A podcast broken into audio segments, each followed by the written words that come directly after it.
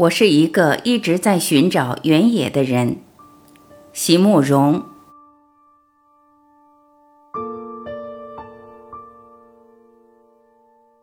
二零零三年六月二十三日，我在报上读到一篇论人如马性的文章，一开头是这样写的：在佛经里，经常把对人的教育用马来比喻，人和马一样，分成四等根性。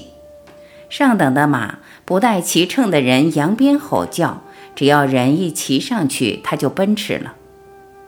次一等的马，要你扬鞭呼喝，它才懂得开始奔跑。再次一等的马，要你拿鞭打它，它才肯走。甚至有的马，你越是打它，它干脆睡下来不走了。这真是佛经里的原意吗？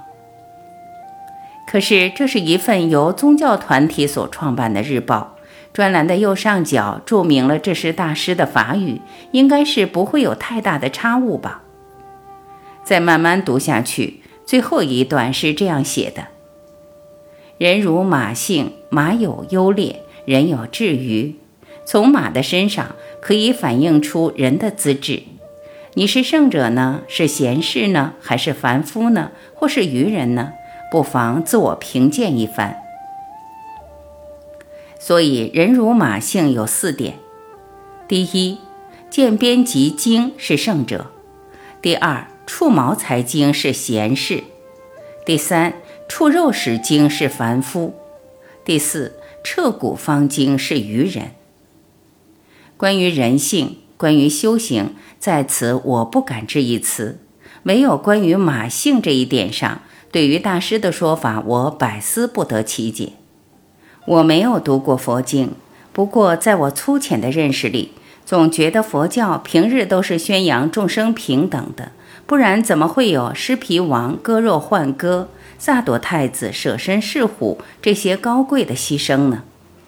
所以在佛经里，又如何能以鞭的驱使来判断马的优劣？如何能以人类强加在他身上的要求来定义马的价值？所以，真要说到马性，恐怕无论是谁，都先要换个位置，站到马的这一边来说，才比较公平吧。没有比蒙古民族更需要意识马匹的民族了。但是几千年来，在亚洲北方广大的草原上，人与马的关系。恐怕不是仅仅靠扬鞭吼叫来维持的吧？是的，我们需要坐骑，不过这匹坐骑也同时将会慢慢变成是我的朋友、家人，甚至是知己。蒙古人驯养马匹之时，对他们生命深处的野性特别尊重与珍惜。牧马人并不会长期驱使几匹特定的马，骑用了一段时间之后，必定会把这几匹马放回马群里去，再换几匹出来。我的朋友白龙告诉过我，对于牧马人来说，一匹马身上的野性是非常重要的。你固然可以说是蒙古人爱马、心疼马，不想让它多受委屈，所以不愿意长期驱使一匹马为己用。然而，真正的原因是不能让他失去了最宝贵的野性。你必须要给他自由，让他重新加入野马的马群，因为那才是马儿真正的力量的源头。马儿如果有选择权，想必不会愿意与一位只知道用鞭子来与他沟通的主人共度此生的吧？这就是为什么。我会对那些木然生活在农家里的马匹那样同情的原因了，一匹又一匹孤单而又绝望的生命啊！在这里，文化与文化的差异使人心生疼痛。我们不能责怪买了这匹马的农人，他是必须将这头畜生当作畜生来驱使的，最多他只能做到温柔和体贴。然而，生活的范围是这样狭窄和拥挤。却是绝对无法让这匹马重新得回它原该享有的野放的自由。我的朋友鲍尔吉原也说：“我写蒙古用的只能是心灵的力量，知识的技巧的力量用不上，如同用很大的力量做一种类似绣花的工作，累。写完之后心里忧伤，有的时候手会抖，如同心中有大委屈，无处可说，又说不出来。对于蒙古的描述，夺走了我心里的一些东西，譬如心血。为什么会这样？我并不知道。当我第一次读到鲍尔吉原野的作品之时，心和手都在抖，并且同时觉得满足又觉得忧伤，是因为我是蒙古人吗？最初的时候，这个原因好像可以单独成立。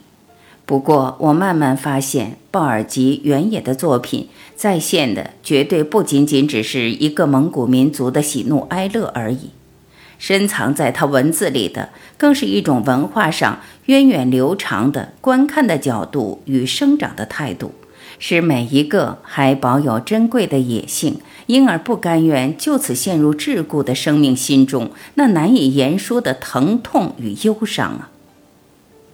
作为他的读者，我认为我所有的触动与震撼，应该不只是因为我是蒙古人而已，还因为我是一个人。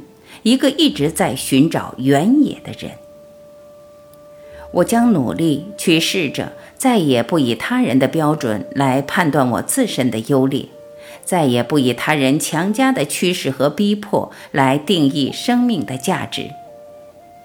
寻找原野这个行动的本身，也许就会给我的心灵腾出一片无边无际的旷野来吧。